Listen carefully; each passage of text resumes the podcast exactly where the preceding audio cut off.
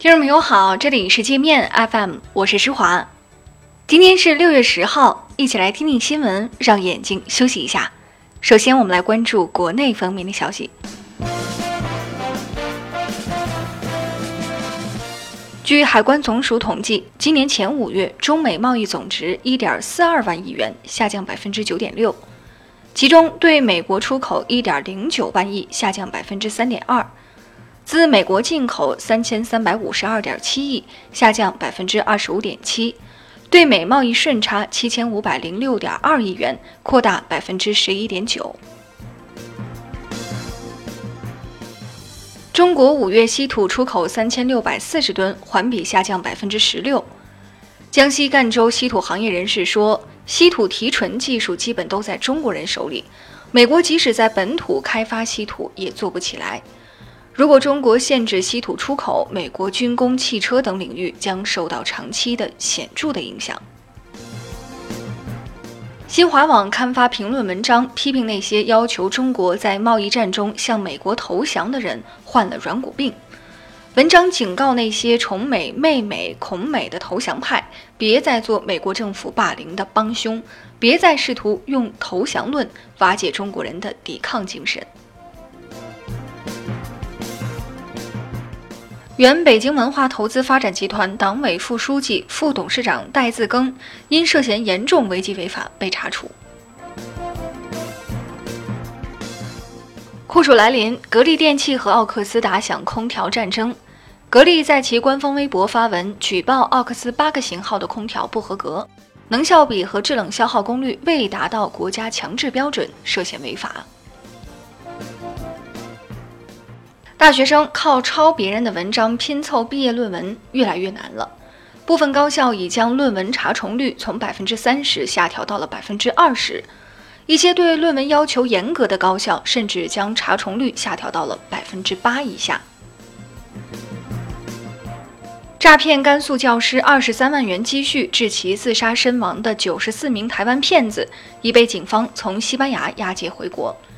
这群骗子冒充公检法人员，作案数千起，骗走大陆受害者一亿两千多万血汗钱。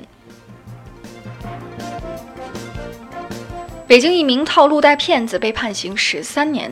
这个骗子用无担保快速放贷的帖子诱骗一名大学生贷款十六万，结果只给对方五千块，半年后竟然要求贷款人偿还九十万。我们接着来关注国际方面的消息。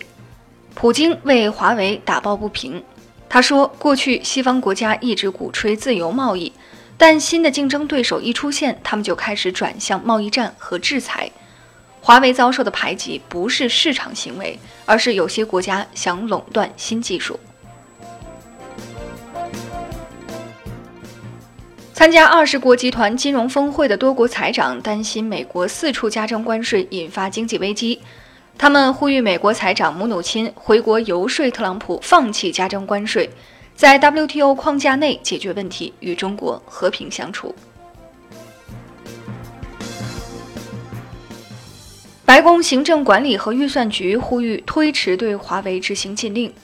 该局官员说，实施禁令会给使用华为技术的美国企业带来巨大负担，政府供应商也会大批减少，依赖华为的美国农村通信服务也将受到影响。全球移动通讯系统协会提醒欧洲不要跟着美国跑，如果跟随美国封杀华为和中兴，欧洲 5G 不仅成本会暴增五百五十亿欧元。而且推出时间要延迟一年半，将来将远远落后美国。美国盟友沙特称不会追随美国将华为 5G 产品排除在通信网之外。沙特通信大臣表示，只要华为符合该国相关规定和安全标准，沙特乐意与华为做生意。英国芯片设计公司 ARM 创始人说。由于受到美国封杀华为事件刺激，许多英国公司开始考虑放弃美国技术，以免将来遭到美国扼杀。美国可以扼杀华为，也可以扼杀其他任何公司。美国前国务卿希拉里的弟弟托尼·罗德姆去世，死因不明。罗德姆曾以帮助中国投资人取得绿卡为名，诈骗三十多名中国人一千七百多万美元。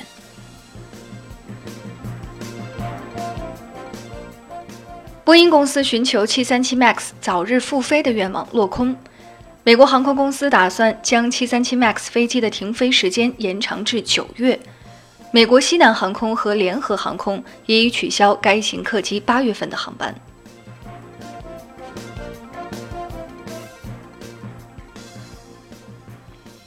印度计划立法严打比特币交易，买卖加密货币、间接或直接持有加密货币，最高可判刑十年监禁，量刑程度与谋杀罪差不多。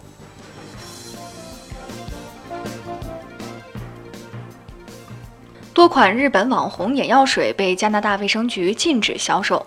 这些眼药水含有一种叫四氢唑啉的成分，有心血管病的人，特别是老年人，尽可能不要使用。那好了，以上就是今天节目的全部内容了。感谢您的收听，我是施华。欢迎您下载界面 App，在首页点击试听，找到界面音频，更多精彩内容等着您收听。